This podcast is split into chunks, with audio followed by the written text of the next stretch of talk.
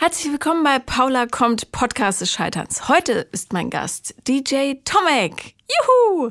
Und ihr werdet nicht glauben, was er für ein Leben hinter sich hat, wie er rausgekommen ist, was unsere Parallelen sind und absolut abgefahren, wer auf der neuen Platte mitmacht. Viel Spaß beim Hören.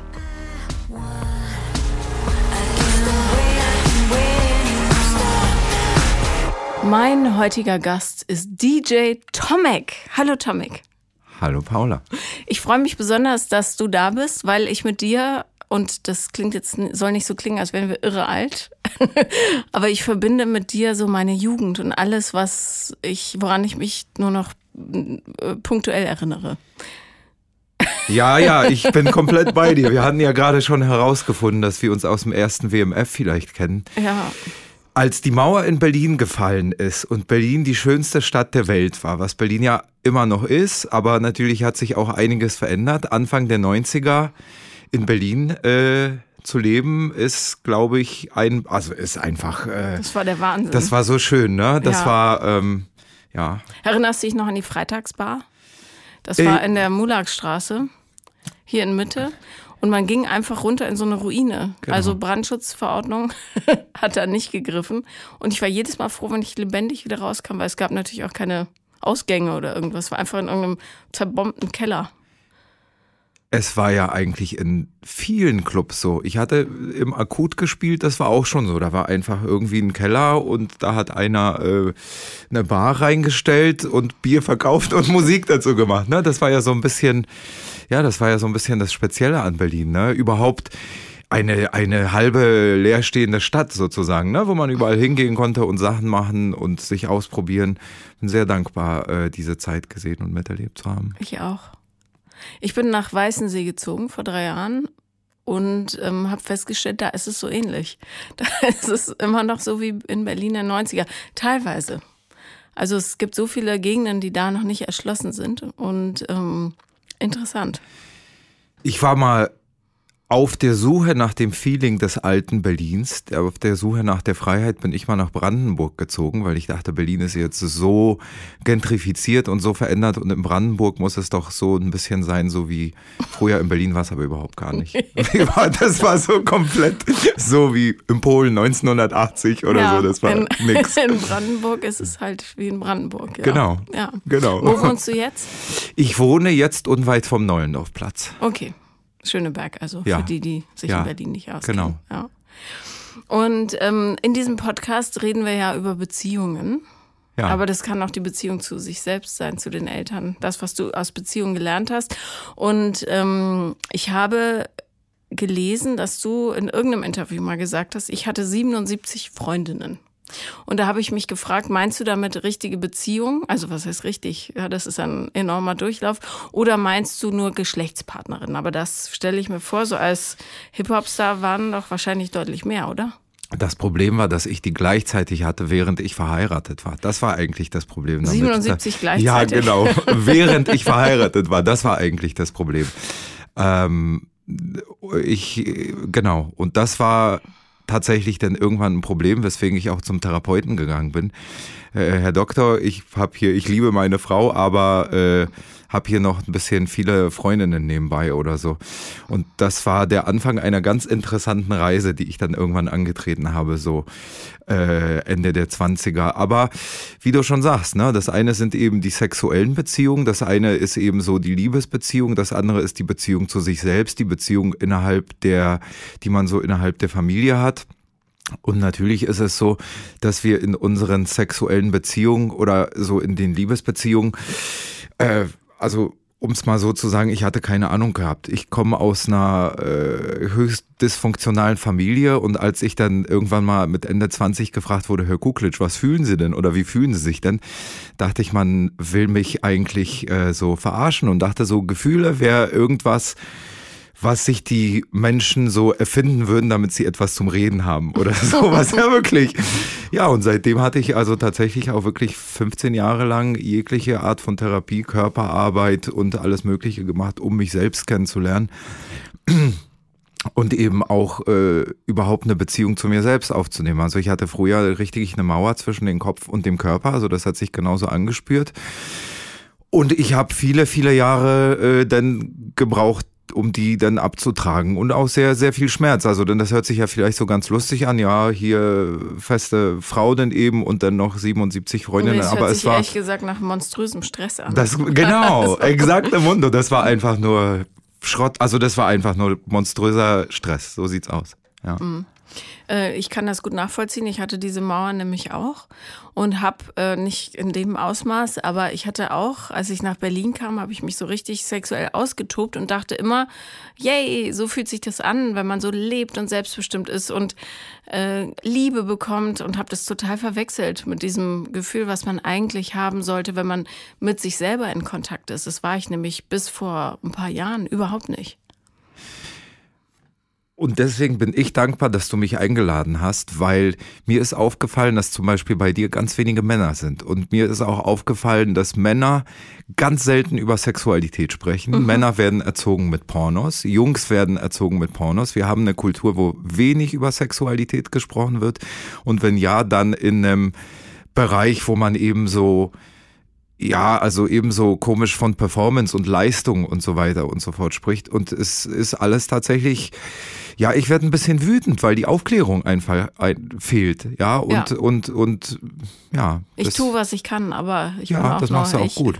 Ja, aber du also, brauchst ja, ja, auch Gäste, die du ja, einlädst. Absolut, eben, ne? ja klar. Ich finde das auch schade und das ist ja nicht nur das Reden über Sex, wo Männer gehemmt sind, sondern auch über ihre Gefühle und das, was du beschreibst, nämlich dieses überhaupt nicht an sich selber äh, angedockt sein, sondern zu versuchen, irgendwie zu funktionieren in diesem in diesem Gewaber, in dem man sich dann befindet, wenn man sich bemüht, nicht zu fühlen.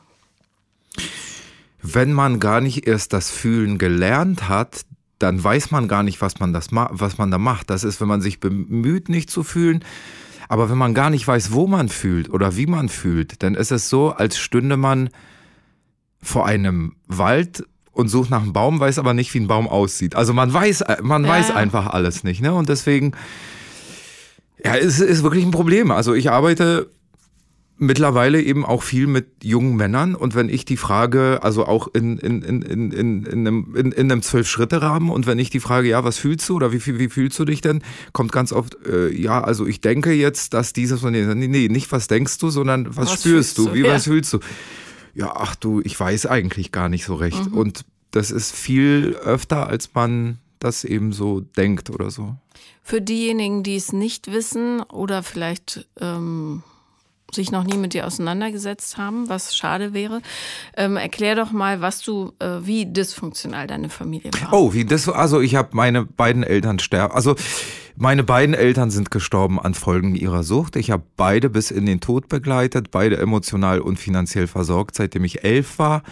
Mein, also das ist, ich weiß gar nicht, wo ich anfangen soll. Ähm, Dysfunktion ist eigentlich, wenn die, also in diesem Falle, wenn sozusagen die Rolle umgedreht wird, wenn das Kind die Erwachsenen versorgt, finanziell und emotional eben in meinem Fall. Und ähm, ja, das bedeutet also bei mir, ich habe meinen Vater beim Sterben zugesehen, habe meinen Vater gepflegt und in den Tod begleitet, eben zwischen meinem 11. und 15. Lebensjahr. Furchtbar, einen, einen großen, starken Mann sterben zu sehen über Jahre, ist ganz, ganz schlimm. Ähm, ja, und die Rollen waren eben umgedreht. Also die Kinder haben die Eltern versorgt und nicht umgekehrt. Und ähm, ja. Mhm.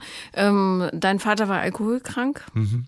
Gab es äh, irgendeinen Moment, wo du als Kind gespürt hast, also ich habe diese Rolle auch übernommen teilweise äh, bei ähm, da, wo ich aufgewachsen bin, aber es war nicht so extrem wie bei dir. Ähm, aber gab es irgendeinen Moment in deiner Kindheit, wo du gemerkt hast, Moment mal, das ist hier falsch.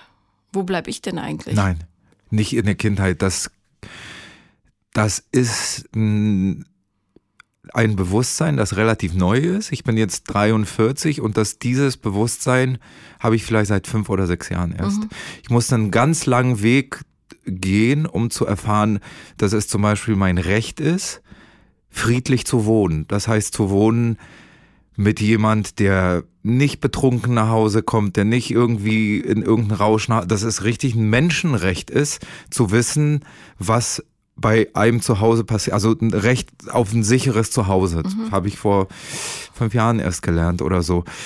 Und dieses Bewusstsein eben ist teilweise etwas, was ich mir, naja, in, in, in meiner Arbeit erarbeitet habe und teilweise auch bewusst meine eigenen Grenzen setzen, finden, einhalten, kommunizieren und auch gucken, wie es mir damit geht. Also das ist nichts, was irgendwie so einem zu oder mir zugeflogen kommt, sondern das ist wirklich etwas, was ich mir viele Jahre lang äh, erarbeite, erarbeitet habe und übrigens auch in jedem Bereich, sowohl in der Sexualität als auch in Arbeitsbeziehungen, als auch in Familienbeziehungen, als auch in den Umgang mit meinen Kindern. Äh, ja, aber natürlich in, in Liebesbeziehungen äh, war das eben wirklich ein Durchbruch festzustellen, ich habe ein Anrecht auf ein sicheres Zuhause und wenn eine Person nicht sicher ist, dann muss die da auch nicht wohnen oder so. Mhm. Dann habe ich ein Anrecht darauf, dass ich eben sicher wohne oder so. Das war ein unglaublicher Durchbruch. Ich war irgendwann mal ich hatte ja auch, äh, ich bin ja ein Rockstar und habe viel Party gemacht und Drogen und Alkohol und irgendwann habe ich aufgehört. Das war 2013 und bin einen neuen Weg gegangen, eben clean, sober und keine Drogen und kein Alkohol und hatte eine Freundin zu Hause, die eben naja, das Koks noch, das Koks lag noch tellerweise bei uns zu Hause eben. Mhm. Und ja, das war eben auch gebunden mit, äh, mit sexuellen Ausschweifungen und so weiter und so fort. Und ich hatte einen richtigen Aufwand gemacht, um eben nicht mehr in dieser, in dieser Lebens, äh, nicht so zu leben.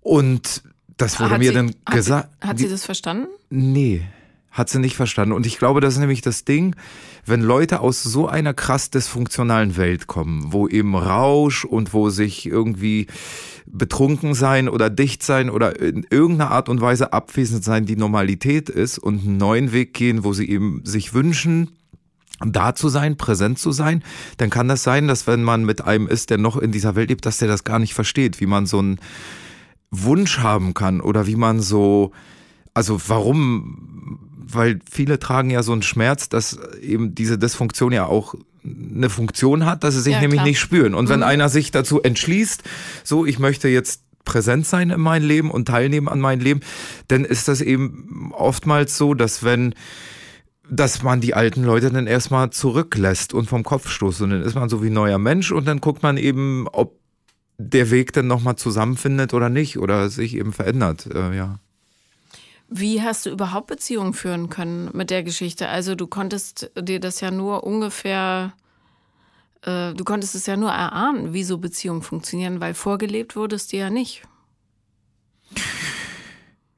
Ganz gute Frage. Ich habe für mich irgendwann beschlossen gehabt, dass ich zwar so Beziehungen eingehe und auch sexuelle Beziehungen eingehe, aber so einen kleinen Raum lasse für mich, wo ich mich nicht so mitteile. Also so ein bisschen so, ein bisschen so, ich habe Beziehungen als DJ Tomek geführt und nicht als Thomas. Das mhm. heißt, so als so die Person, die ich in der Öffentlichkeit bin eben oder so. Ähm, und war dann einfach gar nicht so intim. Meine, meine, meine eigene Intimität habe ich dann so wahrscheinlich äh, gar nicht gewusst, was da in mir vorgeht auch oder so, ja. Aber da war eben immer so ein Sicherheitsabstand und ja, das hat ja dann irgendwie, ich war ja auch trotzdem auch mal verliebt und ich hatte auch echt ganz schöne Beziehungen, aber da hat ein großer Teil dann tatsächlich auch gefehlt, ja. Naja, weil gerade wenn man nicht so ein Gefühl für die eigenen Bedürfnisse hat, mhm. wählt man ja auch nicht immer Leute aus, die dann äh, besonders äh, heilend wirken, ja, sondern meistens Leute, die genau in dieses Bild passen. Zum Beispiel, ich bin es nicht wert, geliebt zu werden oder ich habe eben kein Recht auf einen sicheren Raum, sondern Leute, die hysterisch sind, rumschreien, ähm, toxisch, wie man das genau. sagt. War das so bei dir? Interessanterweise nicht immer. Also ich hatte zwischendurch ich bin Vater von zwei Kindern auch und ich war auch mal verheiratet und die Frau, die ich mir damals ausgesucht hatte, war interessanterweise nicht so. Mhm. Also trotzdem war, also trotzdem gab es ja irgendwie irgendeinen Instinkt so, aber großenteils natürlich schon. Also wenn ich dann erzähle, dass ich dann in der Ehe, neben der Ehe eben auch so total krass ausagiert habe oder so, dann war ich ja selber äh, auch schräg drauf oder so, ja. Und ähm, es war nicht immer so, aber es war oft so und je weiter es ging, dann wurde es immer mehr. Ich habe dann eine Zeit lang gebraucht, wo ich alleine war und wo ich richtig resetten konnte und wo ich auch richtig den alten Freundeskreis verlassen konnte und wo dann zwischendurch mal so gar keiner war, um neu zu leben oder so. Also wo zwischendurch vielleicht dann so ein paar Familienmitglieder waren oder so irgendwie ein, zwei so ganz enge Freunde. Aber da sind schon richtige Transformationen passiert, wo dann auch so, ähm, ja, zwischendurch die Leute dann ausge tauscht wurden oder so, kann man sagen, genau. Naja, ist ja auch logisch. Die passen ja in ein bestimmtes System und wenn das ja. System sich verändert, dann äh, passen die halt nicht mehr. Genau, genau, ja, genau. Ist, ähm, woran ist die Ehe, oder ich finde es ja sowieso interessant. Das ist aber eine gute Frage. Das, das genau, woran ich ist. noch gar nicht. Ich weiß aber, ja, okay, Entschuldigung. Nein, ich wollte natürlich fragen, woran die Ehe gescheitert ist. Aber was ich auch interessant finde, ist, dass du überhaupt in der Lage warst, geheiratet zu werden. Nicht, dass du es tust, sondern dass jemand sagt, ja, ich will das, weil du ja ähm, dich im Grunde nicht geteilt hast. Du hast dich ja nicht aufgemacht, intimerweise, sondern du warst ja so ein Show-Character. Genau, aber trotzdem, Frauen haben ja, also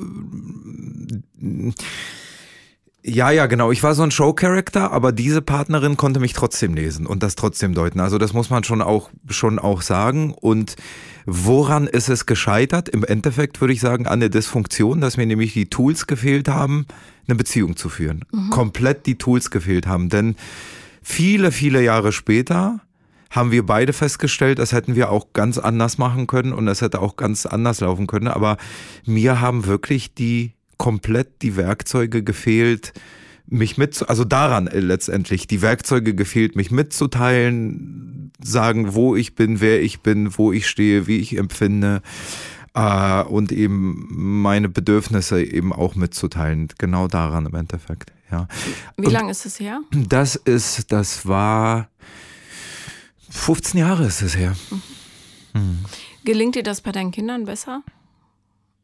Ach, mit meinem Sohn habe ich so eine tolle Beziehung. Den habe ich irgendwann mal gesagt, wo er neun war, sage ich, pass mal auf, ich bin dein Vater und ich liebe dich, aber ich habe keine Ahnung, was wir hier machen. Mein Vater war nie da. Ich glaube, sein Vater war auch nie da. Also nur, dass du Bescheid weißt, ich bin dein Dad, ich liebe dich vom ganzen Herzen, aber ich habe keine Ahnung, was ich hier mache. Bitte lass uns mal das hier zusammen machen.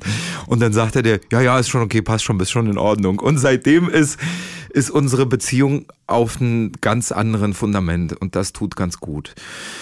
Zu meiner Tochter, ich habe ja auch einen Sohn, der ist 16 und eine Tochter, die ist 10, zu der habe ich derzeit keinen Kontakt, so seit anderthalb, zwei Jahren. Da gelingt es mir im Moment gar nicht, muss ich sagen. Da warte ich wohl, bis die ein bisschen älter ist, dass die dann auf mich zukommt oder so. Hm. Mhm. Und liegt das an dir oder an eurer Paarbeziehung? Naja, das liegt daran, dass die, dass dieses Kind eben auch schwer verunfallt ist die, und die Paarbeziehung hat das nicht verkraftet und das Kind ist seitdem Pflegefall und wir haben das nicht auf die Reihe gekriegt äh, zu sprechen, sondern sind dann, haben uns dann viele, viele Jahre gestritten und ja, es liegt daran, dass auch hier zwei Menschen nicht geschafft haben, was aufzuarbeiten oder so. Hm. Mhm. Auch mit therapeutischer Hilfe nicht? Naja, also ich bin ein großer Freund vom Therapeuten, aber es sind nicht alle. Ja, also es gibt viele Leute, die sagen Therapeut, oh mein Gott, oh mein Gott, nein, bloß weg da. Ich bin großer Freund von allen, was uns Bewusstsein verschafft, weil wir Männer und diese Welt leidet daran, dass wir uns Dinge nicht bewusst angucken. Und bei uns Männern ist es ganz schlimm. Deswegen sind wir gewalttätig, deswegen sind wir verklemmt, deswegen sind wir Machos, weil wir einfach keine Ahnung haben, weil wir einfach, weil uns nie einer zeigt, uns mitzuteilen. Und deswegen bin ich ein Riesenbefürworter und Freund von jeglichen Art von Zugang zu sich selbst. Therapie, zwölf Schritte, Meditation, jegliche Arbeit mit anderen, jeglicher spiritueller Zugang, egal egal was es ist, alles, was uns einen Zugang zu sich selber ermöglicht. Aber es sind nicht alle so. Amen. Ja, ja es wäre so einfach. Ne? Ich, ich kann die Leute auch verstehen, wenn die so eine Angst haben, dass sie ihre Zementschale aufbrechen müssen und die ganzen Schmerzen rauskommen. Aber es verhindert eben trotzdem so eine Entwicklung. Für die ich habe auch so ein paar Spezies im privaten Umfeld, wo ich denke, Mann, Du könntest so frei und glücklich sein, wenn du einfach mal das aushalten würdest. Und der Schmerz geht ja auch weg, wenn du einmal aufmachst. Das ist ja nicht ewig bei dir. Aber teilweise sind das Generationen. Wenn ich mir oftmals Leute angucke, dann ist es oftmals, dass von Generation zu Generation dasselbe Verhalten wiederholt wird, weil das ja das ist, was die Eltern gemacht haben und vielleicht was, was die äh, Großeltern gemacht haben und so Äh, und irgendwo in der Bibel heißt es, ganz oft ist unser Leiden gar nicht unseres, sondern das von unseren Eltern. Und das ist ein richtiger Akt, äh, denn sich das bewusst auch anzugucken, was man so mitbekommen hat, was man so macht und vielleicht sich drüber den Kopf zu machen, dass es anders geht und eben sich dazu entscheiden oder so. Also, ja. Aber es lohnt sich, ja. Ja. Ich, ich finde, das ist das einzige Argument, was zählt. Es lohnt sich total. Für jeden und jeder, der mit diesen Menschen zu tun hat. Ich bin so froh, dass ich diesen Weg gehe seit ein paar Jahren, dass es mir möglich war und kann eben so auch das Leben von vielen Leuten besser machen, inklusive meinen eigenen Kindern, inklusive meiner Schwester, inklusive meiner neuen äh, Beziehungen sozusagen jeglicher Art, für mich selber und auch für andere. Das ist echt was ist gut einfach. Es ist überhaupt kein Vergleich. Ja, wenn man nur auf dieser materiellen Ebene agiert, dann ist alles tot. Das ist so wie der Unterschied zwischen Zombies und Lebenden. Ja, deswegen ja, liebe ich ja Zombies, weil ganz oft leben wir in einer Welt, wo wo einfach so Zombies, ne? Zombies sind ja so, die automatisch so funktionieren, so tak, tak, tak und immer dasselbe, so ganz langsam immer dasselbe machen. Ja, das sind ja viele, einfach immer dieselben Verhaltensweisen. Ja, das stimmt, ja, klar. Äh, darum gelten, gelten Zombie-Filme ja auch als philosophische Werke, eigentlich. Absolut. Unter Konnoisseuren. Absolut. komplett, komplett dabei, ja, genau. Ähm, wie lange bist du in deiner neuen Beziehung? Ich war jetzt ganz lange alleine und ich habe jetzt ganz neu seit ein paar wenigen Tagen jemand, in den ich sehr verliebt bin, wo ich sage, das ist jetzt etwas, worauf ich mich einlassen möchte, bewusst. Und das ist auch ganz interessant, weil wir uns über all diese Sachen unterhalten, bevor wir miteinander in die Kiste steigen. Ähm, und genau solche Sachen, das ist ja, das ist ja echt so toll. Ähm, aber ich war, ja wirklich, aber ich war eben auch jetzt ganz lange alleine. Also äh, ganz lange heißt jetzt anderthalb Jahre oder so. Und jetzt ist etwas auf dem Horizont, wo ich sage, okay, das könnte also jetzt wieder vielleicht was ähm, Ernsthaftes werden. Und schön. Ja, wirklich. Also, genieß ja. das. Ja, ja. ich, ich bin äh, überrascht, dass du, also du scheinst ja auch jemand zu sein, der viele Menschen ähm, beziehungswürdig findet. Ich habe mir immer schwer getan, Leute zu finden, die ich so toll fand. Aber ich habe auch Freundinnen, die können von Beziehung zu Beziehung zu Beziehung hopsen und finden immer, juhu. Das fiel mir nie so leicht. Also bei anderthalb Jahre finde ich jetzt nicht so viel. Ich verstehe, ich ja. verstehe, ja, ich verstehe. Absolut bin ich bei dir. Naja, also ich bin jemand, der sich eigentlich schnell begeistert und schnell verlieben kann. Ich bin auch jemand, der das aber auch nicht so ganz ernst nimmt, weil ich einfach so gern so leicht bin und deswegen und mich kenne, dass ich eben auch oft gelangweilt bin und ich habe gemerkt, dass in meinen Beziehungen ich oftmals so dominant war, dass es mich deswegen schnell gelangweilt hat und das ist nicht richtig und mhm. deswegen es sollte es jetzt in der letzten Zeit eben irgendwie nicht sein oder so. Also du hast gerade gesagt, du findest nicht so schnell jemanden, den du so beziehungswürdig empfindest oder so. Und das ist ja auch so eine Sache. Was heißt denn Beziehung? Ne? Ab wann, also für mich ist eine Beziehung dann ab, wenn man es aus, ausspricht, ja, und wenn man eben über Dinge spricht und für sich eben auch Sachen festlegt, ja, und bewusst über Sachen spricht, weil das macht ja genau den Unterschied ja, daten wir uns jetzt exklusiv äh, oder nicht? Küssen wir andere oder nicht? Schlafen wir mit anderen oder nicht? Das sind ja so eigentlich Sachen, ne? Äh, und im Prinzip geht man ja auch mit jeden irgendwo eine Beziehung ein, mit dem man auch irgendwo auch nur flirtet. Ja, ist ja auch eine Beziehung in irgendeiner Art und Weise. Aber ich glaube, wir sprechen jetzt so von so, ja, so Dingen, die vielleicht ein bisschen ja beständiger sind oder sowas, ne? Ja. Absolut. Ja. Ähm, das Alleinsein wird ja häufig total unterschätzt von Menschen. Ich bin seit zehn Jahren in einer Beziehung jetzt und ähm, habe es früher nie geschafft, das Alleinsein auszuhalten, auch in der Beziehung. Also sei es derjenige fährt weg oder so, weil ich immer Panik gekriegt habe, weil ich das Gefühl hatte, mir entgleitet die, äh, die Möglichkeit, wertvoll zu sein. Verstehst du? Bevor ich verstanden habe, dass ich keinen anderen Menschen brauche, um mich ganz zu fühlen. Aber das habe ich erst in dieser Beziehung gelernt, so in den ersten zwei, drei Jahren vielleicht. Und ähm, interessant finde ich, wie wenig Leute es aushalten, tatsächlich alleine zu sein. Also für, für viele ist das Single-Sein eine Wahnsinnsbedrohung, die wirklich existenziell ist. Ich bin dir so dankbar, dass du das sagst, weil für mich war das am Anfang auch so, dass ich dachte, oh mein Gott, oh mein Gott, Single sein, was mache ich jetzt bloß mit der ganzen Zeit? Und das dann doch ein relativ großer Aufwand war, diese ganze mehr Zeit, die ich dann hatte, sinnvoll zu füllen.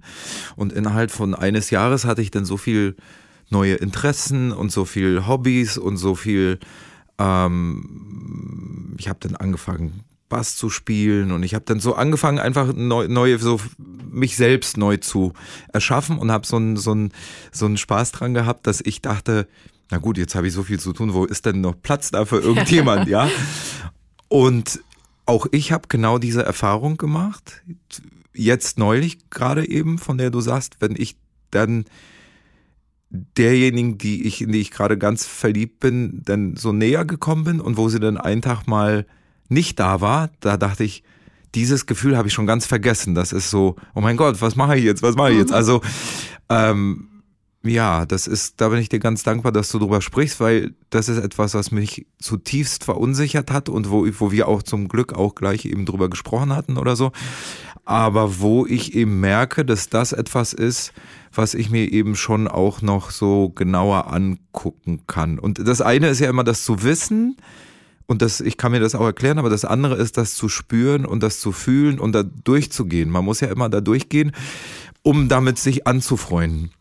Und was ich ja noch ganz interessant fand, ich habe mir ja so ein Buch geholt, Dating for Dummies in Recovery oder irgendwie sowas. Easy does it. Ja, ja, total, wo, wo ja drin steht hier körperliche Grenzen und emotionale Grenzen und so. Das sind, gibt ja richtig Literatur, wo, wo da drüber alles steht, wo, was dann eben so, das war mir eben alles überhaupt nicht bewusst. Ja, dass zum Beispiel jemand zu nah sitzen ja auch schon, wenn der sagt, hier setze ich jetzt nicht so nah oder so, das ist eben auch ein Überschreiten von Grenzen, dass man auch für sich selbst festlegen kann, ich überschreite weder die Grenzen der anderen noch meine, dann stellt man irgendwann fest, aha, ich muss die aber vielleicht auch mal aussprechen.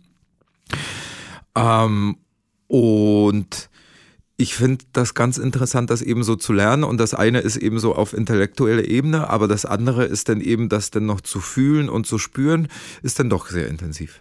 Hm. Also was, was da hochkommt, ähm, ist natürlich hat nichts mit dem erwachsenen Menschen zu tun, sondern das ist ein total kindliches Gefühl. Ja, kindliche Verlustangst, die ja gerade bei äh, Kindern mit suchtkranken Eltern oder sonst wie emotional un, uh, unavailable. Ja. Un, uh, nicht, äh, un, nicht. Uh, um Gottes Willen. Ja. Ist, ich kann heute auch nicht denken, ich fahre nämlich morgen in Urlaub. Ich, ja, ich bin so, ja. Ähm, na, ihr wisst schon, ihr lieben Leute, ihr sprecht ja auch Englisch da draußen. Also die nicht ähm, Jetzt sag doch mal. Präsent. präsent die emotional sind. nicht, äh, äh, äh, ja, die, die eben nicht präsent, die, die, emotional nicht, nicht da sind. Genau, also die, die nicht greifbar werden für das Kind. Ähm, und das ist genau das, was dann hochkommt, nämlich äh, jetzt werde ich schon wieder verlassen. Genau. Ja, und selbst wenn der andere einkaufen geht, kann das, da gibt es ja tausend Trillionen, also falls es euch da draußen auch betrifft, ihr seid weiß Gott nicht alleine. Ähm, das reicht ja schon, wenn der andere sagt, ich gehe mal kurz einkaufen und du plötzlich denkst, ja, oder andere kriegen dann Panik, ja, schieben große Filme vor, oh Gott, jetzt läuft er gleich um die Ecke der Frau seines Lebens in die Arme oder irgendwas. Ja, genau, das kann sich dann genau. riesig aufspulen, obwohl es nichts anderes ist, als du als Kind wurdest so im Stich gelassen, dass du es nicht mehr aushältst, wenn es nochmal passiert. Genau das ist mir gestern passiert und was oder vorgestern und was ich eben so schön fand, dass ich mit der Person mich dann hingesetzt habe und das alles erzählt habe, genauso wie es ist. Du, ich habe auf der einen Seite ganz viel Verständnis dafür, dass du jetzt den ganzen Tag eine Fortbildung gemacht hast und eben äh, und ja. eben auch mal einen Abend für dich brauchst. Bin ich der Erste, der das befürwortet. Toll, geh schnell ins Was Bett. wichtig ist. Aber ne? ich ja. bin auch ein kleines Kind, das ja. drei Jahre alt ist oder sechs Jahre alt und ich habe Panik gekriegt, war stinke sauer und das und ich brauche jetzt eine halbe Stunde, bis ich mich dir wieder nähern kann. Oder zwei Stunden. Und das war ja, das ist, ja, das ist aber auch dann das Schöne, wenn man so, weißt du, das ist dann das ist schon auch die Arbeit, die man dann so macht, aber da ist ja die Schönheit drin oder so, ne? Ja. Und ähm, vor allen Dingen, wenn du es aussprichst und es wahr machst und real greifbar für den anderen, dann kann man damit super umgehen, finde ich. Weil es dann eben nicht ist, äh, ich darf überhaupt nirgendwo mehr hingehen, sondern ähm, dann kann man quasi, muss man nicht aussprechen, aber kann man zu dem kleinen Kind sagen, keine Panik, ich gehe nur auf eine Fortbildung. Und dann bin ich alleine, weil Alleinsein für jeden wahnsinnig wichtig ist. Und ich nehme mir die Zeit und zack, gibt es eben keinen Konflikt im Grunde, sondern nur Verständnis. In meinen schlauen Büchern stand ja auch, dass das Alleinsein ein richtiges Leben ist. Es ist kein Wartezimmer für eine Beziehung, sondern es ist ein richtiges Leben. Also das Alleinsein ist ein richtiges Leben. Und erst in diesem Moment, wenn wir mit dem Alleinsein richtig gut zurechtkommen und sozusagen niemanden brauchen, erst dann öffnet sich die Tür für überhaupt eine Beziehung, die eben nicht zum Missbrauch führt. Ein Brauchen führt ja auch zum Missbrauch. Und wenn ich, ich liebe ja so dieses Bild von Robert Beetz, der sagt, wenn, wenn zwei Nackte sich in die Tasche greifen und sich dann sauer sind, dass da nichts ist, ja? ja. Und das ist dann so, wenn man so needy ist und irgendwie gar nicht alleine sein kann und dann immer Beziehung geht, dann ist eben immer der Ausgang der, dass man enttäuscht ist, weil der andere nicht das hat, was man sucht. Das heißt, man kann nicht sich durch den anderen vervollständigen, sondern in dem Augenblick, wenn man mit sich selbst und mit seinem Universum und mit Gott und mit seinem kleinen Kind und mit seinen Gefühlen und mit seiner Welt alleine ist und okay ist, erst dann kann eigentlich überhaupt was Gesundes wachsen. Hm. Ja, das, das klingt jetzt wahnsinnig groß, aber genau so ist es. Und das heißt aber nicht, dass man das nicht auch gemeinsam mit einem Partner lernen kann. Man muss es bloß offen aussprechen können und jemanden haben, der da auf demselben Nenner ist. Also du kannst nicht an jemandem wachsen, der die ganze Zeit sagt, nee, also ich habe kein Problem.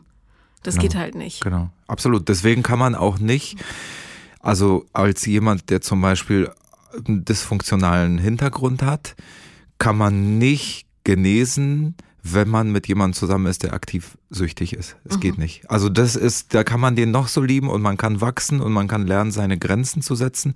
Aber wenn jemand aktiv in der Sucht ist und das nicht wahrhaben will für sich und nicht den Weg der Genesung sucht, dann kann man selbst nicht genesen. Ja. Und ähm, weil es, also wir schreiben ja eine Menge Frauen vornehmlich, ähm, ihr lieben Zuhörerinnen und Zuhörer auch, wenn ihr das Gefühl habt, ihr könnt es nicht mehr aushalten, alleine zu sein, hört euch bitte wieder und wieder dieses Gespräch an, weil Alleinsein die Heilung ist, die euch erst möglich macht, überhaupt beziehungsfähig zu werden, weil du tatsächlich als nackter Mensch nicht von einem anderen nackten Menschen, selbst wenn er die Taschen voll hat, aber du kannst nicht erwarten, dass die, dir das die Klamotten anzieht und geht bitte tanzen, tanzt eure Gefühle, lernt ein neues Hobby, lernt eine neue F Fertigkeit, die erhöht nämlich euer Selbstbewusstsein. Ähm, und schaut, dass ihr immer in den sicheren, also gestaltet euch mal echt ganz aktiv das Leben. Ich habe so interessante Sachen gemacht. Ich habe teilweise, es gab, es gab in Berlin vor, nicht, letztes Jahr oder vorletztes Jahr oder so eine Veranstaltung Morning Glory, wo man so morgens tanzen gegangen ist. Habe ich einen Wecker auf fünf gestellt, mhm. morgens von sechs bis neun tanzen gegangen. Man kann in Berlin jeden Tag tanzen gehen. Und ich habe zum Beispiel festgestellt, dass ich an mein, das ist ja total schräg, ja, aber ich habe festgestellt, dass ich zum Beispiel durchs Tanzen an meine Gefühle komme mhm. und dass das total wichtig ist und dass ich manchmal durch den Körper Sachen feststelle, die mein Kopf gar nicht zulassen würde oder so, die mein, wo mein Kopf gar nicht irgendwie so ein Filter ist oder so.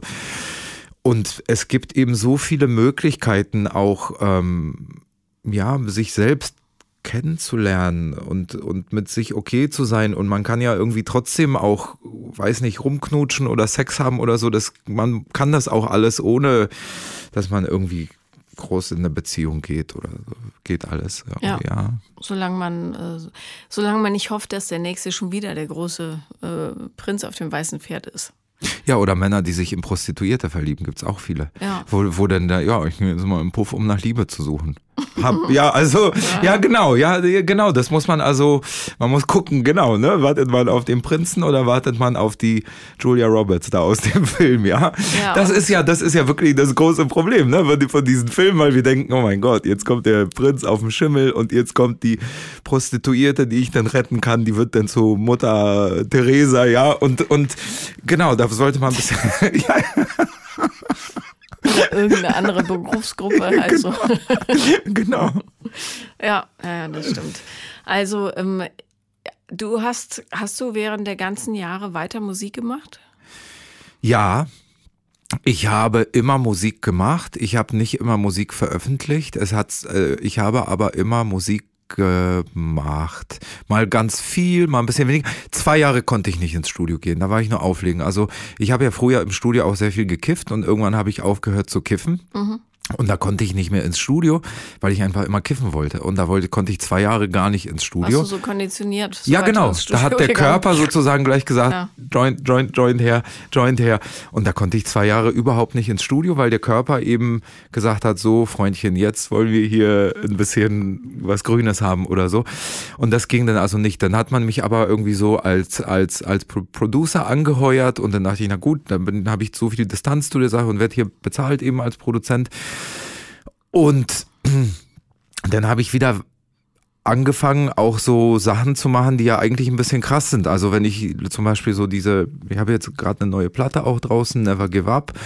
Und die habe ich produziert, drei Tage am Stück mit so vier Stunden Schlaf und und so richtig mit Musik machen, aufnehmen, Regie, Texte schreiben, die Leute anleiten, die ganze Produktion machen und das sind sehr extreme Situationen, die auch nicht einfach sind. Also wenn man eben sagt, ich kiff nicht, ich trink nicht und ähm, muss trotzdem irgendwie mit vier Stunden Schlaf zurechtkommen oder so.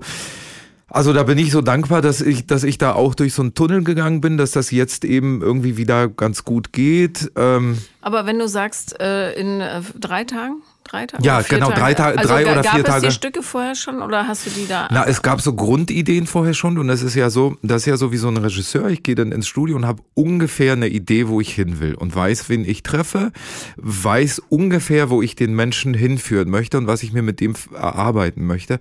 Aber der muss das auch wollen, der muss das auch gut befinden und im Optimalfall muss der sogar, müssen wir uns so verbinden. Also ist mhm. auch eine ganz, ganz intime äh, Verbindung eben.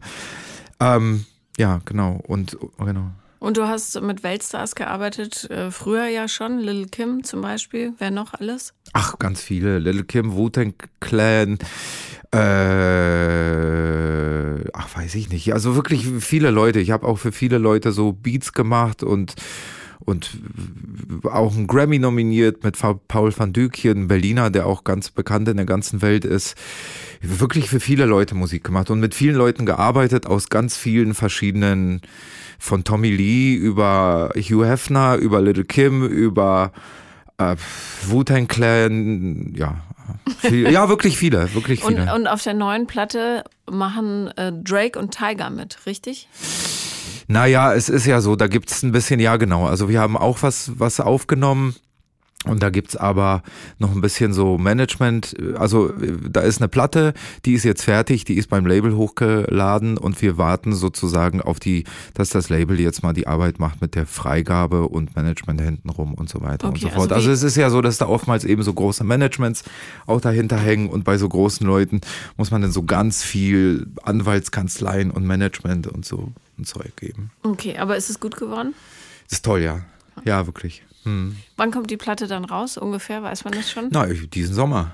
Diesen Sommer. Genau. Okay. Genau. Super. Also sollte ja jetzt schon kommen, aber haben wir jetzt erstmal die mit MOP vorgezogen, Never Give Up, was ich persönlich ganz schön finde, weil das irgendwie jetzt auch mein Motto ist, wenn wir uns so auch über meine Geschichte unterhalten. Es ist ein Wunder, dass es mich noch gibt und eben, dass ich so aufgeblüht bin oder aufblühe und ja, das ist einfach eine gute Sache und Never Give Up ist einfach geh weiter, geh immer weiter, egal was ist. Ich, hab, ich selber hatte ja echt ein paar Augenblicke, wo ich dachte, okay, das geht nicht. Ich, ich dachte, ich würde mit 37 sterben, genauso wie es meinem Vater ergangen ist. Mein Vater ist gestorben, als er 37 war und als ich 36 war, habe ich mich dann auch schon verabschiedet gehabt und dachte, äh, ich gehe jetzt einfach und ich habe mit 37 neues Leben geschenkt bekommen.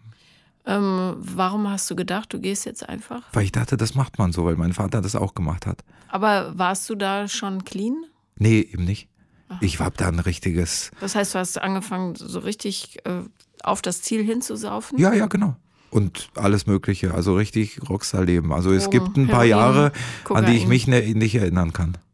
Also es gibt eigentlich viele Jahre, wo ich weiß, ah, ich war ja in, ich muss ja in Paris gewesen sein, weil da ist ein Foto vom Eiffelturm, aber ich kann mich nicht erinnern, da gewesen zu sein. Und wer da gibt's also. Wer, wer dich denn durch die Gegend gefahren? Ach, diverse Leute. Das ist ja so, dass ich hatte natürlich Fahrer und alles Mögliche. Also ähm, da war immer irgendjemand, der mich durch die Gegend gefahren hat. Ja. Oh Mann. Hast du deinen Körper durchchecken lassen? Bis auf Zellebene also bei ganz unterschiedlichen Untersuchungen. Das Interessante war Allergien. Es ist ja so, dass wenn man lange Rock'n'Roll gelebt hat, dass man dann viele Allergien hat. Ich weiß nicht, ob es vorher so war, aber das war natürlich der Zustand des Körpers, war vor ein paar Jahren noch ein bisschen schwierig, also äh, so auf Zellebene hat irgendeiner die Zellen untersucht und sagt, ah, Herr Kuklitsch, bei Ihnen sind aber die Zellen zu. Das ist ja so wie bei so einem, als ob sie lange so traumatisiert wären oder so. Das sind dann, also das kann man richtig auf Zellebene sehen, dass die zu sind. Klar. Hm. Leber ist okay? Erstaunlicherweise ja. Lunge? Ich habe aufgehört zu rauchen vor drei Monaten. Erstaunlicherweise bin ich fitter körperlich als in meinen Zwanzigern. und habe natürlich ein bisschen, äh, weißt du, zwischen 11 und 15 habe ich im Fight, Fight or Flight gelebt. Den ganzen Tag eben mit diesem gewalttätigen Vater. Das war so Fight und Flight. Und Hat ich weiß, dass, verprügelt ach, auch regelmäßig? Das war ja irgendwie Standard. Mich oder die Polizei, das war immer Terror. Ähm, und ähm, da war ich fünf Jahre unter Adrenalin und Stresshormone und so. Und ich glaube, dass das schon auch Spuren an mein Gehirn hinterlassen hat und in mein, an meinen Körper.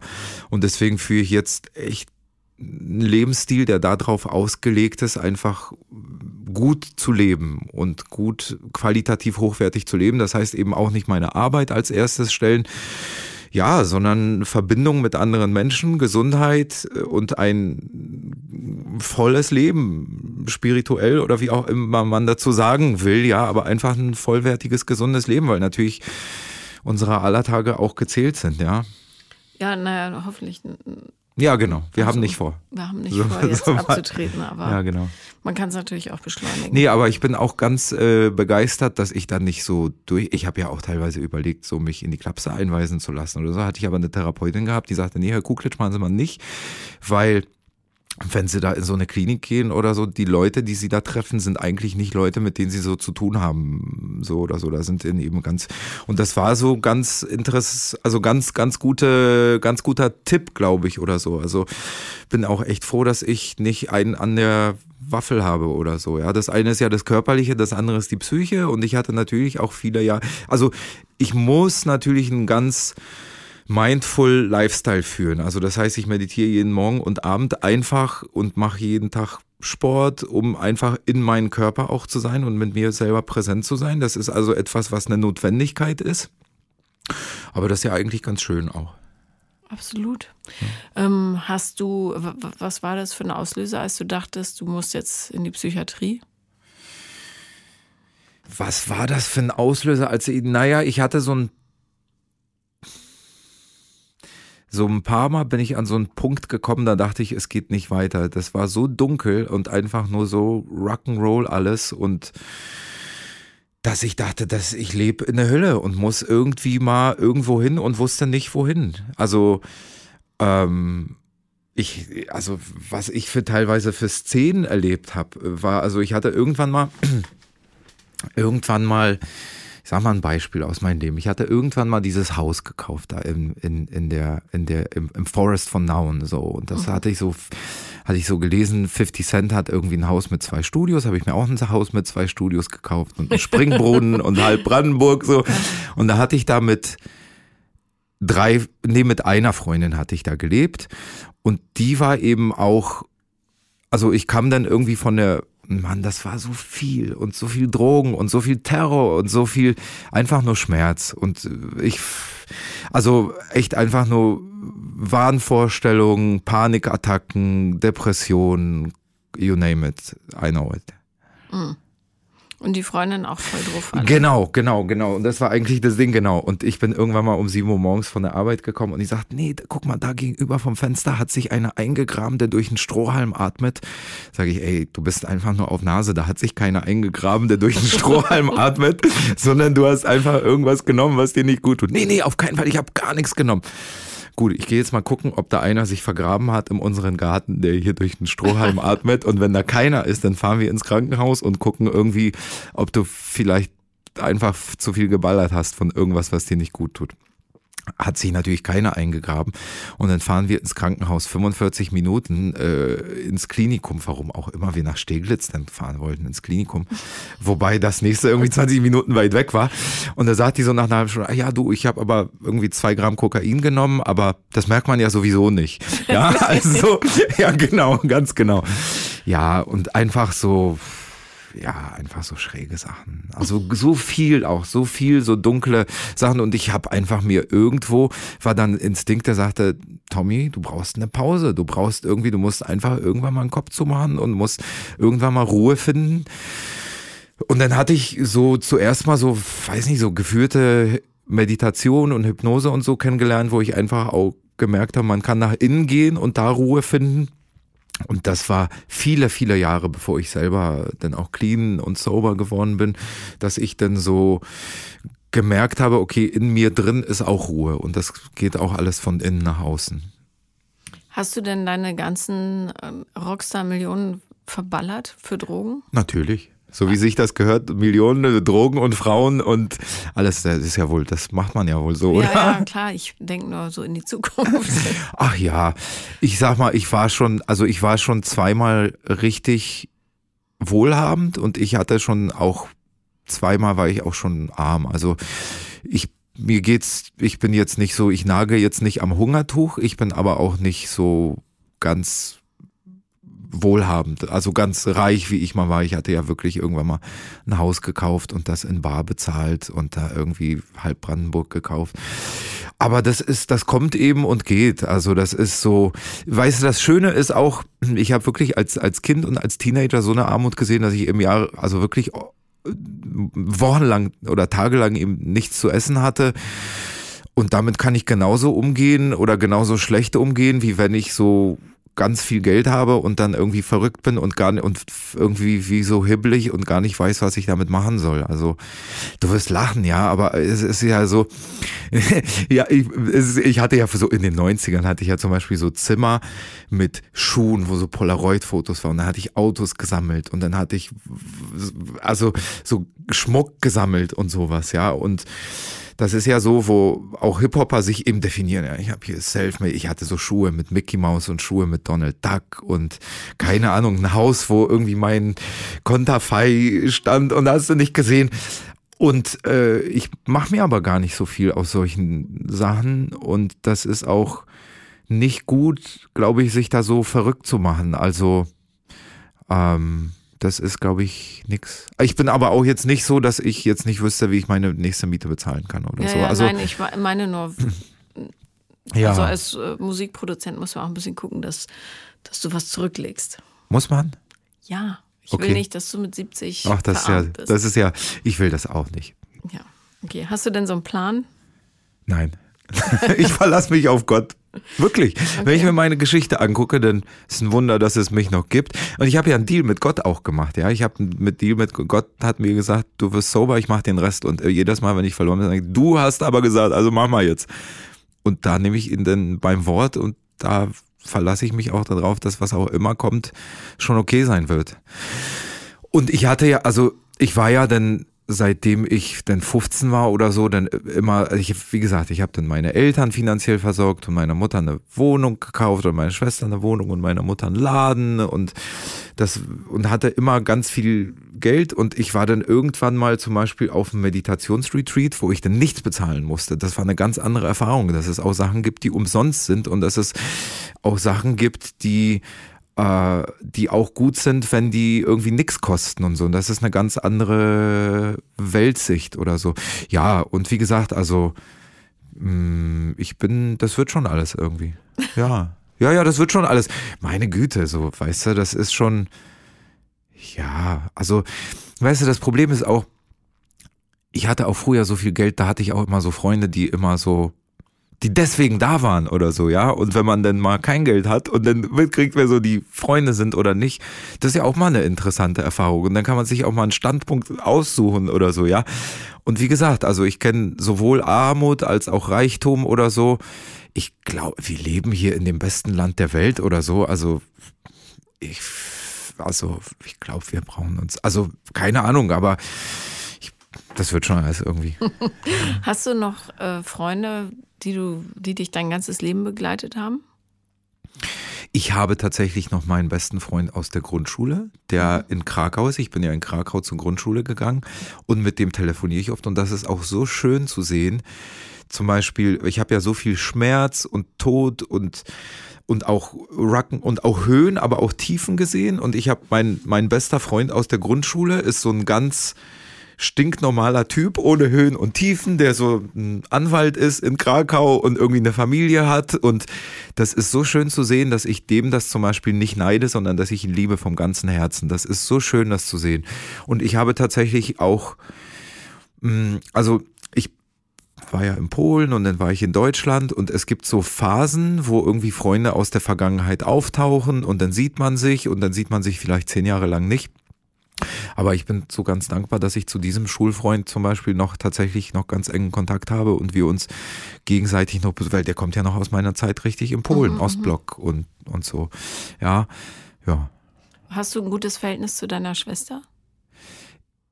Ja, auch meine Schwester ist zwischendurch mal schwer erkrankt und da war ich für sie da und das macht, das hat, auch da ist unser Verhältnis ganz neu. Ähm, und es ist aber nicht ganz einfach, seitdem die Mutter gestorben ist, haben wir so die ersten zwei, drei Jahre waren, waren schwer, aber jetzt ist es, ich rufe einfach meine Schwester und meinen Sohn jeden Sonntag an und gehe denen auf den Sack und sag, wie geht's und so. Und auch wenn die mal nicht zurückrufen, ziehe ich das trotzdem durch, sage ich ja, irgendeiner muss ja. Und weißt du so. Und ähm, ja, genau. Mhm. Hat dies ohne Suchterkrankung überstanden? Nein. Auch nicht. Mhm. Ist sie jetzt gesund? Jetzt ja. Okay. Weil es ja oft so ist, dass Kinder aus suchtkranken Familien dann selber Süchte genau. entwickeln. Und Süchte, das wissen wir ja alle, sind in erster Linie dazu da, dass die Gefühle zu unterdrücken. Genau. Also am Boden zu halten. Und je verletzter du bist, desto mehr gibt es davon. Scheiße. Ja. Aber weißt du, das ist ja so wie diese Lotuspflanze. Wenn du so ganz viel Kacke hast, dann kann da ganz viel wachsen. Und es gibt ja, ja, es gibt ja. Lotus auf Kacke? Ja, genau. Ah, und es gibt auch so diesen, wenn Leute so viel Schmerz gesehen haben, dann können die im Prinzip entweder weiter diesen Weg gehen oder ganz liebend sein. Und man kann sich auch echt entscheidend liebend zu sein und man muss einfach nur ein bisschen gucken, dass man lernt, für sich selbst und anderen Grenzen zu setzen, dass man eben mit wem man sich denn so verbindet oder so. Das ist denn die, aber das kann so schön sein, ja. Man muss halt eben einmal sagen, okay, ich gucke mir das jetzt mal alles an und fühle das und spüre das durch und gehe da durch und verzeih vielleicht meinen Eltern und verzeih vielleicht den Umständen und bin jetzt nicht das Opfer, sondern guck mal, wer bin ich denn eigentlich? Und das Mann, das ist so viel schöner als so dieser Automatismus. Ja, absolut. Bist du heute glücklicher als früher? Natürlich. Ich kenne, ich wusste ja gar nicht, was, äh, was wirklich Freude bedeutet oder bei sich sein bedeutet oder wirklich, also meine erste Sucht war die Bulimie. Als ich fünf war, war ich schon äh, sozusagen und ich hatte immer irgendwas, wo ich mich nicht gespürt habe. Und jetzt ist das Leben so krass und so wertvoll und so teilweise so wow, dass ich sage, so ich stehe da wie so ein kleines Kind vor so einem riesen Teil und sage, wow, da blinkert das und da funkelt das und so. Das ist natürlich schon auch echt intensiv, aber das ist eine ganz andere Lebensqualität, als ich sie je erlebt habe oder irgendwo anders gesehen habe. Hast du jetzt ein gesundes Verhältnis zum Essen? Erstaunlicherweise ja. Es ist aber auch, ich weiß, dass es bestimmte Sachen gibt. Das ist nämlich auch ein, äh, also auch ein Thema, ja. Männer und Esssucht. Da wird so wenig drüber gesprochen. Mhm. Und ich war auch in zwölf Schritte Gruppen eben diesbezüglich. Und da gibt es auch so wenige Männer. Ähm, und äh, das war. Ähm, Zwölf-Schritte-Gruppen, nur für die, die es nicht wissen, das ist das äh, Programm, was äh, zum Beispiel die anonymen Alkoholiker. Genau. Oder Alanon oder EKS oder Overeaters Anonymous oder, oder Coda, da gibt's. Codependence genau, Anonymous. absolutely so ein, also wirklich empfehle ich jedem, sich mal, also wirklich mal, mal ein bisschen anzugucken, weil ja, ist echt lebensrettend und, und lebensverändernd. Und ähm, ich war bis vor zwei oder drei Jahren auch aktiv noch in, also hatte ich richtig Probleme mit dem Essen. Und ich wollte, ich habe mich immer geweigert, mit Plan zu essen und ich hatte irgendwann dann als erstes bin ich zum Arzt gegangen, habe geguckt, wo ich allergisch bin und ich habe einfach echt ein paar Sachen, wo ich allergisch bin, wo ich nicht essen sollte. Weizen, Roggen, Dinkel, Hafer, also so alles, was man eigentlich so isst, ja. Und ähm, naja, es gibt bestimmte Sachen, die versuche ich eben nicht so viel zu essen, so Schokolade oder Süßigkeiten oder so, weil wenn ich einmal anfange, höre ich nicht auf. Und äh, erstaunlicher, also ja, es ist ganz, äh, ich hätte nicht gedacht, dass es möglich ist, diesen Freund, den ich da hatte, irgendwann zu verlassen und nicht mehr zu brauchen. Das war so diese, so Essen, mit Essen mich nicht zu fühlen, war so mein Ding, seitdem ich fünf Jahre alt war. Und dass das, dass das mir gelungen ist, ist so, das hätte ich niemals für möglich gehalten, ja. Wie hast du es geschafft? Ähm, ich bin lange zu OA gegangen, Overeaters Anonymous, und ich habe auch gelernt, mit einem Plan zu essen. Also ich habe auch gelernt, dass es nicht gut für den Körper ist, wenn man zum Beispiel abnehmen will und dann nichts isst, sondern dass es was man denn so ist. Also und sie mir wirklich einen Plan gemacht und den teilweise dann auch gemacht. Das war ja immer das Letzte, was ich wollte, weil das heißt ja auch Zeit und das heißt auch Vorbereitung und das heißt auch sich kümmern und das heißt auch Selbstliebe, sich selbst Zeit schenken und sich selbst Aufmerksamkeit schenken. Und da habe ich mich immer gesträubt wie ein Teufel. Ähm, aber das war im letzten Endes, glaube ich, das, was den Unterschied gemacht. Und ich habe dann eine Zeit lang wirklich mit Plan gegessen.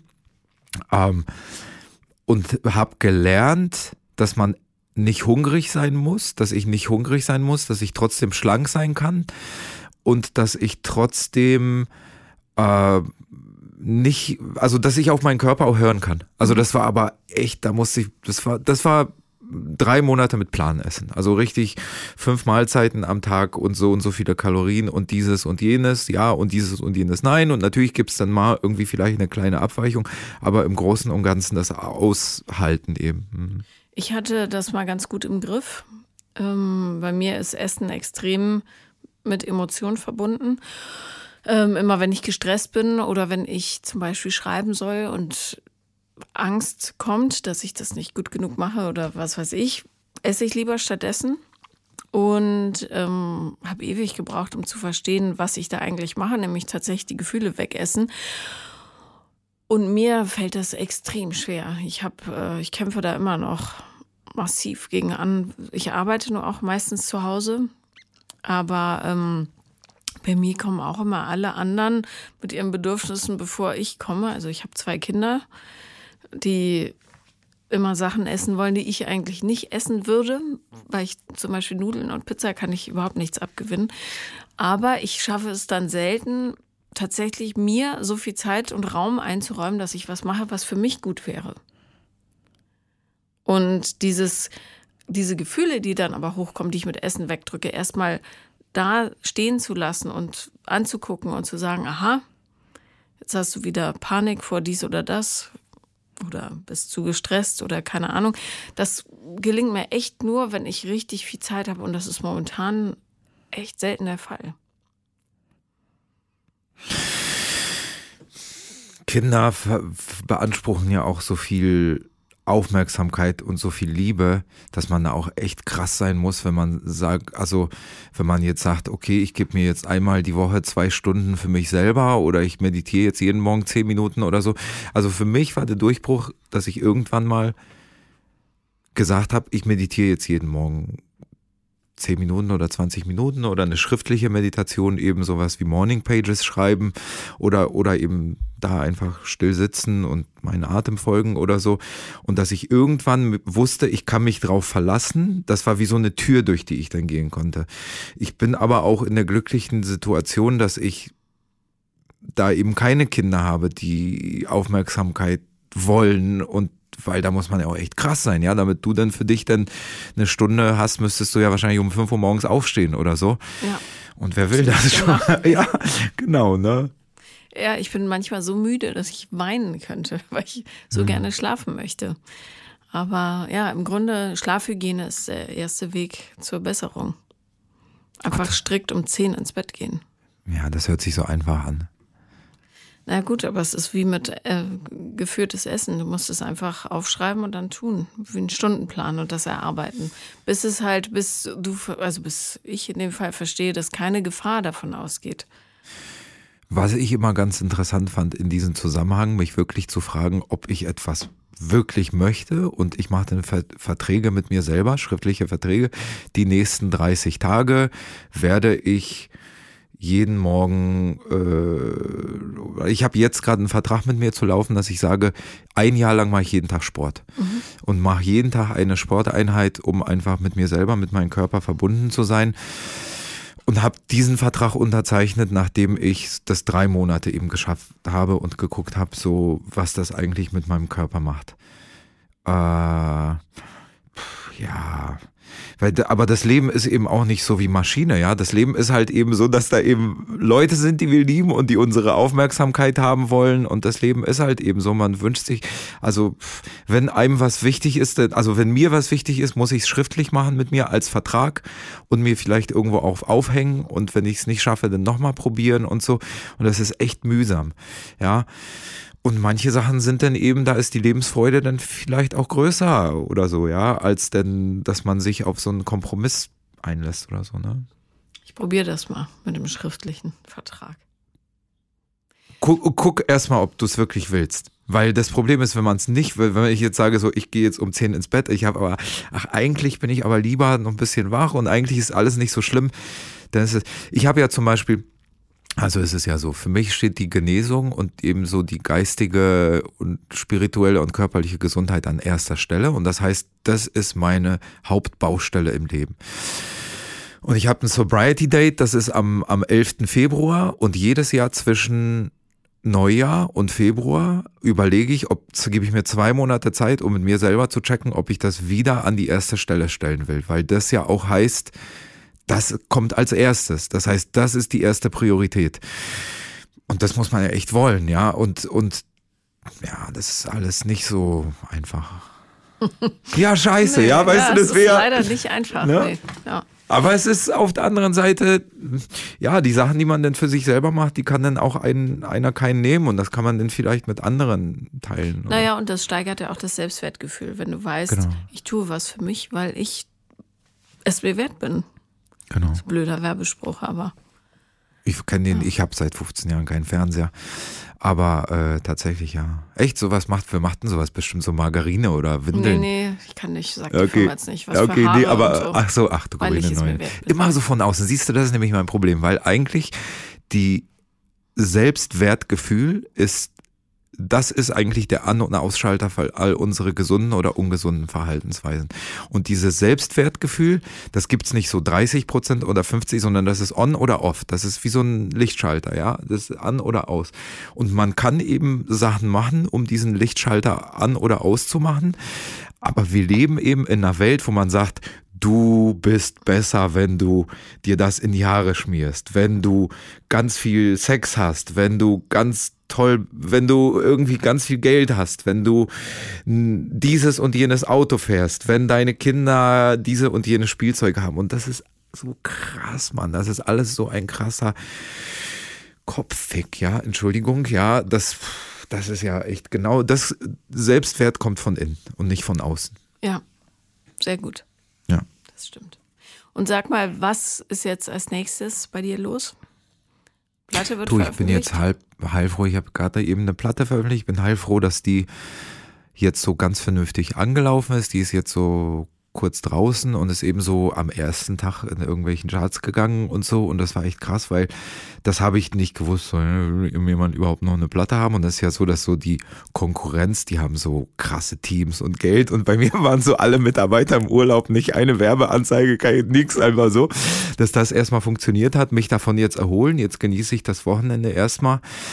Ähm, und die, dann kommt der Sommer jetzt im Sommer will ich eigentlich nicht so viel. Mein Hauptprojekt ist dieses Jahr, also tatsächlich bis zum Jahresende noch äh, jeden Tag eine Sporteinheit durchzuziehen, ein Jahr lang. Und mhm. das ist eigentlich so.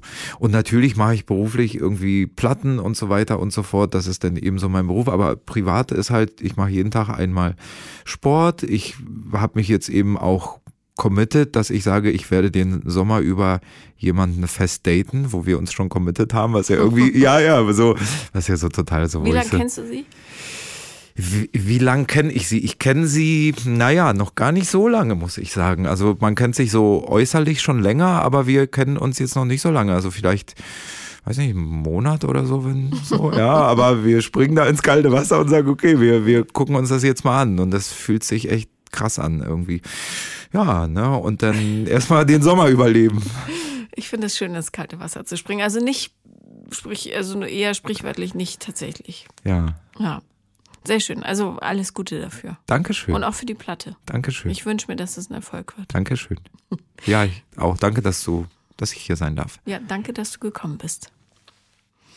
Das war Paula kommt Podcast des Scheiterns mit meinem heutigen Gast DJ Tomek. Und wenn ihr auch mal mitmachen wollt, dann schreibt mir am besten auf Instagram The Real Paula Lambert oder per Mail paulalambertmail at gmail.com.